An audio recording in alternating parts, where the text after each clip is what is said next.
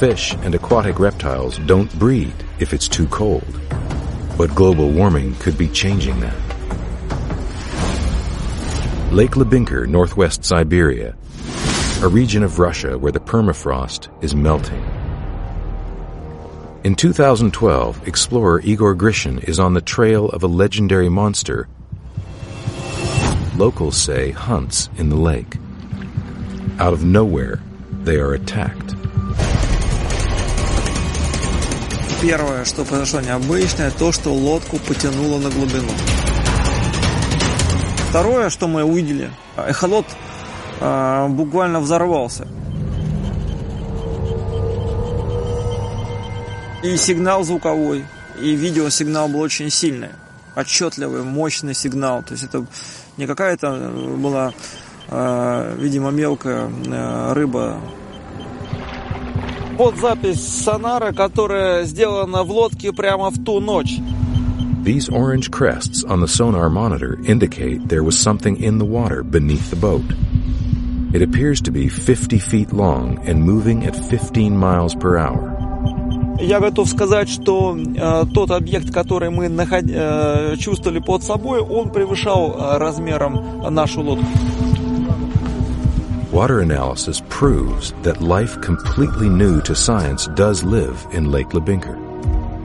Из диатомовых мы нашли 15 новых видов, э, ранее не найденных э, в других озерах Якутии.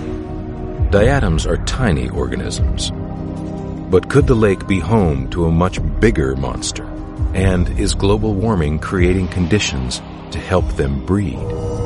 In the hot summer of 2013, reptiles in London's canals and lakes breed for the first time, threatening to devour other species. Could the same be happening in Lake Labynkyr? Lake monsters have been reported since the time of ancient Babylon. There must be something to it more than tall tales. The effects of climate change are most extreme at the edges of the planet's frozen wildernesses.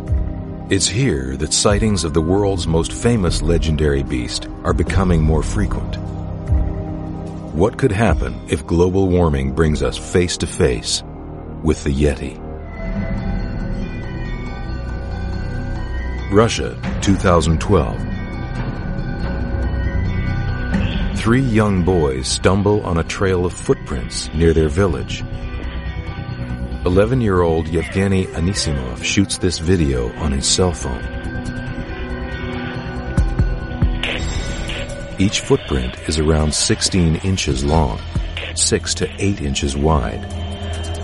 Давай, давай, ну потихонечку пройдем.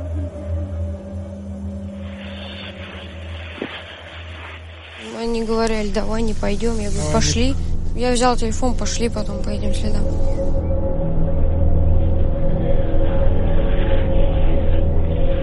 Потом дошли до кустов. Я не видел. Я за кустами так сидел, я просто телефон держал.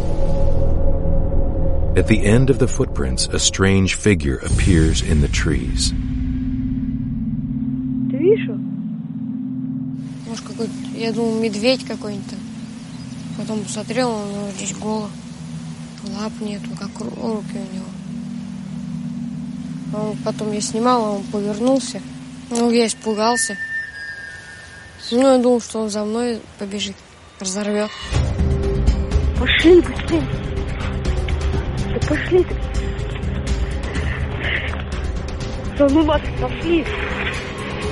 Кирилл, веди.